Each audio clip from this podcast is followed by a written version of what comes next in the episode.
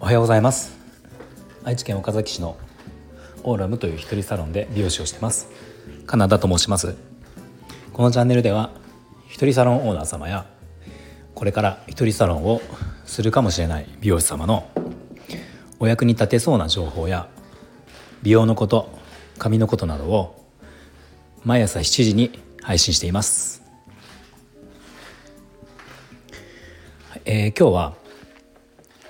ロングヘアの巻き髪、えー、固定での巻き髪を上手にするコツをお話ししようと思います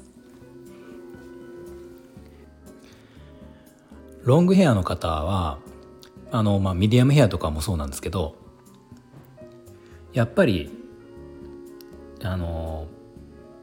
コテで巻く巻いた仕上げっていうのはやっぱり綺麗なんですよね。で絶対に巻かなきゃいけないっていうわけではないんですがやっぱりコテあのヘアアイロンを使うと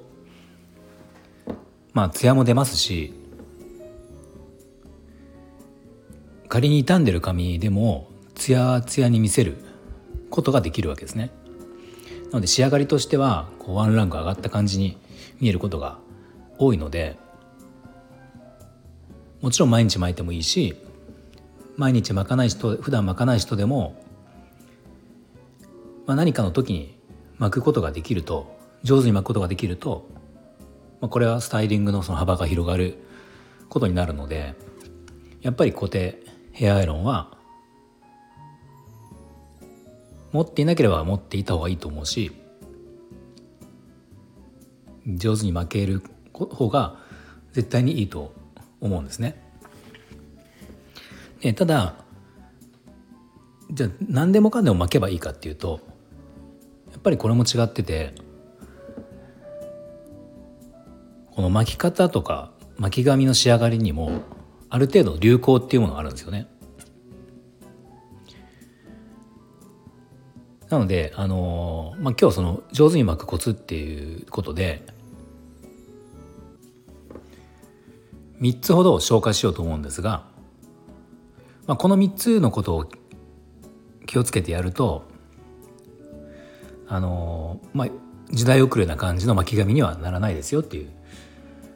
ことがあるので、まあ、これを紹介しようと思います。はいえー、では、えー、1つ目からいきますね。1つ目は巻いたら必ずほぐすということですね。コテを巻いた後に、まあ、綺麗にカールがついた時でこれあの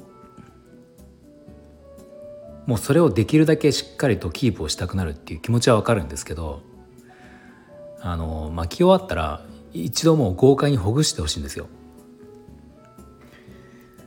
そうすることで自然な巻き髪になるんですね。これをしないとこの束が綺麗にできすぎちゃって、まあ、確かに昔はそういう感じが良かった時代もあったんですね。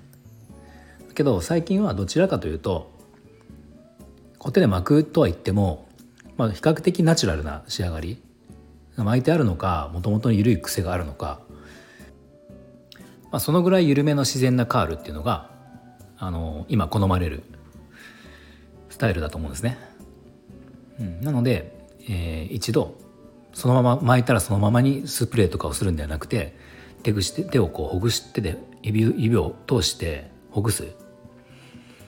うん、ほぐしてその後にスタイリング剤などをつける方がいいと思います。まあ、なので、えー、言い方を変えたら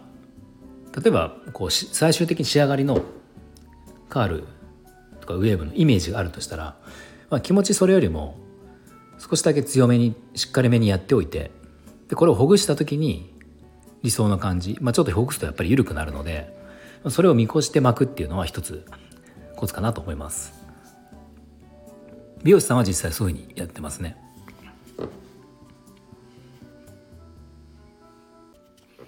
はい。では2つ目のコツですね。2つ目は、えー、縦ロールにしない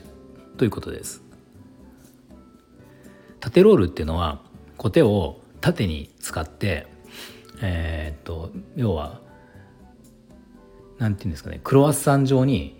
くるくるっとこう筒のようなカールになるんですね縦に巻くと。あのコテを縦に入れてそれに巻きつけると外した時にこう筒状になるんですよ。でこれはあの古い古臭くなります。古い感じですね。あの数年前の数年前とかもう一昔前の巻紙巻紙全盛期の、まあ、僕ら僕愛知県なので名古屋巻きって言葉が昔あったんですけど、まあ、本当にこうくるくるっとクロワッサンがくっついたような、まあ、そんなカールが流行った実態もあったんですけどこれは今やるとちょっと痛い感じになってしまうので、うん、コテは縦に使わ縦に使わない方がいいですね。でどうすればいいかっていうと、えー、どちらまあ横に使うか斜めにするといいと思います。なので、まあ、縦で巻いてた人がいきなり横にやるっていうのは結構そのやりづらいと思うので、まあ、難しかったら真っ立ってではなく少し斜めにコテを倒して、えー、巻きつけると外した時にこう髪の毛は全体的にズレが出るのでその筒状完全な筒状にはならないんですよね。そうなのでそれだけでも違うかなと思うので難しかったら斜め可能であれば横とかにして巻くと今時の感じになるかなと思います。はい、で次3つ目ですね。3つ目は毛先の方から巻かないということです。これはよくあのこれ一番大きな間違いなんですけどあのコテを巻く時に瓦を巻くように毛先をまずコテに挟ませてこのこれを軸にというかこれに、えー、くるくるっと巻きつけていくっていう巻き方をしてる人が時々いるんですね。でこれは間違いでコテっていうのはどっちかっていうと根元の方というかあの髪の毛の奥根元の方ですね根元の方から入れてこれを滑らせるようにして毛先を巻き込んでいくっていうふうにするとあの均等なカールが出せるんですよ。これがコテの良さでもあるので毛先から巻き込んだスタイルっていうのは仕上がりっていうのはどちらかというとホットカーラーの仕上がりに近いんですね。そうなのでホットカーラーの仕上がりっていうのはかなりゴージャスなイメージになるので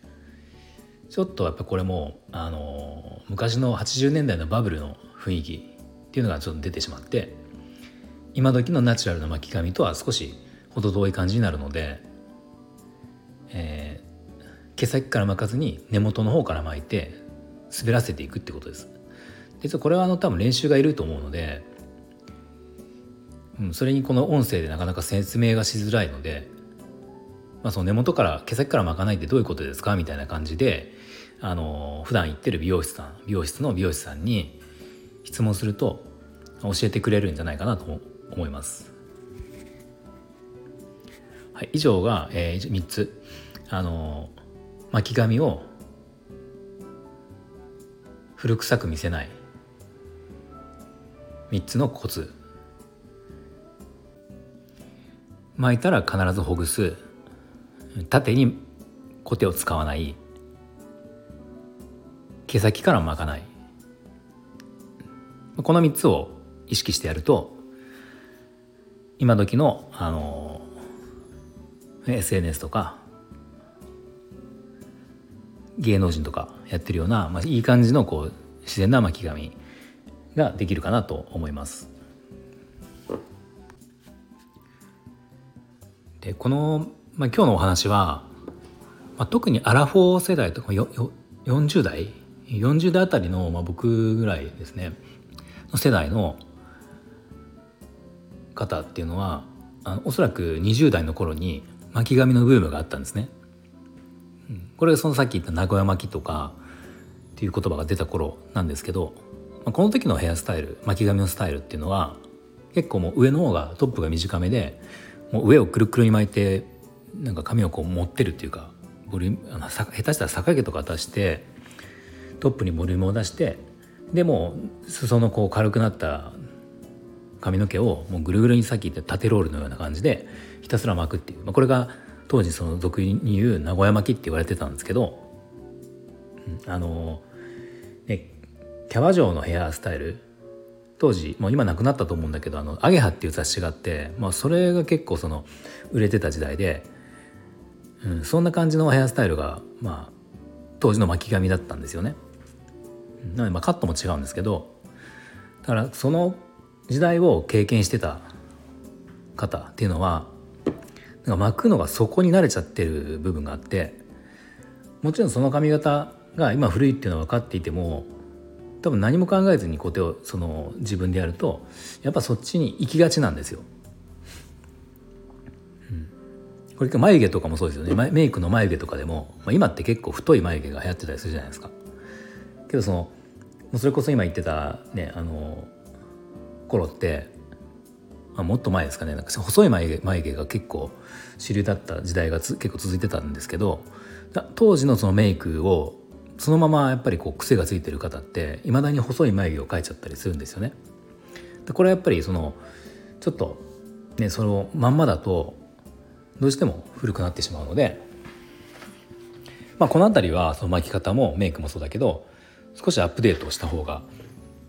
いいのかなと思います。